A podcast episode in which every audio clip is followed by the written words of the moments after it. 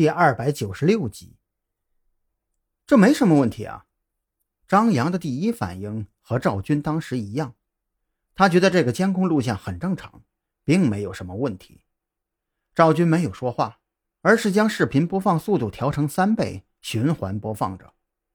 本来张扬觉得没什么问题，可循环播放了几遍之后，他却眯起了眼睛，顺手从赵军桌上顺了一根香烟点上。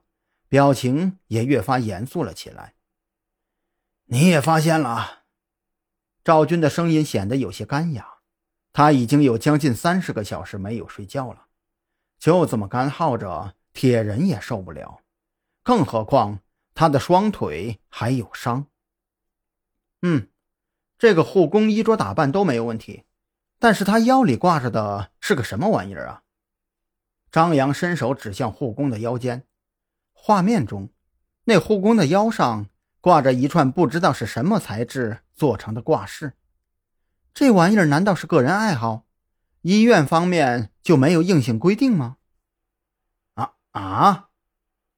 赵军有些蛋疼起来，他甚至有一种想要把张扬的脑袋敲开看看的冲动。我让你找问题，你盯着护工的腰看个什么劲儿啊？那护工是个男的。这回轮到张扬懵逼了，听赵军这意思，他发现不对的地方跟自己注意的并不一样。注意看那个护工离开后，老王的动作。赵军扶额哀叹：“难道特侦局除了他自己之外，就没有一个正常人了？”蓝雨桐关心刘女士的孩子是不是康阳的，王啸天则是整天装神弄鬼。张扬盯着一个男护工的腰研究挂饰，还能不能干点正事儿了？老王的动作，张扬心里一紧。赵军没有提醒，他还真没有注意到。耐心多放了几遍之后，他这才发现赵军口中的不对劲指的是什么。自从那名护工离开监控范围之后，王啸天虽然还在来回踱步，可是他来回走的每一圈，无论是踱步的速度，还是行走的轨迹都完全一样。如果不是赵军提醒他注意王啸天的动作，张扬只会觉得这老神棍太有规律了点儿，简直跟无限循环的动态图一样。这视频有剪辑拼合的痕迹。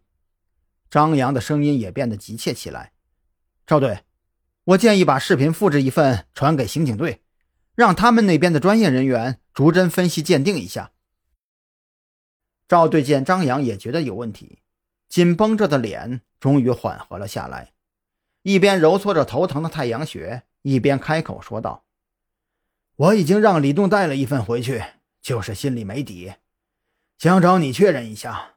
现在看来，我还真是老了呀，就这么个障眼法，之前那么久愣是没有看出来。不，这不是你的问题。”张扬顺手点燃了一根烟，刚叼在嘴里，就露出一抹苦笑。他觉得加入特侦局之后，自己就被赵军硬生生地带进了烟民大军的行列。剪辑拼合这部监控摄像的人很高明，他没有直接剪切拼合，而是将拼合的接触位置精确到了每一帧，这才让老王的动作虽然一直在重复，却没有一点生硬牵强的感觉。你觉得这个监控录像有没有追查下去的价值啊？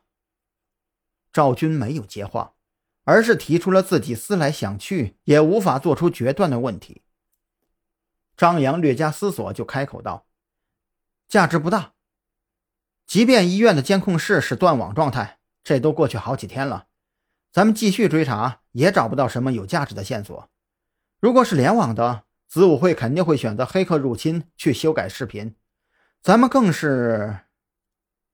虽然张扬没有把接下来的话说完，但是赵军已经明白了他要表达的意思，略显期待的双眼逐渐暗淡了下来。行了，你回去睡觉吧，我再琢磨琢磨。张扬看见赵军眼中密布的血丝，已经抬起来的脚步再次收了回来，他不无担忧地问道：“赵队。”您的身体还撑得住吗？要不您也去休息一会儿吧。这连续几个案子下来您的神经绷得太紧了很容易出事的。赵军默默的掐灭了烟头犹豫再三才将电脑关机和张扬一起朝着宿舍走去。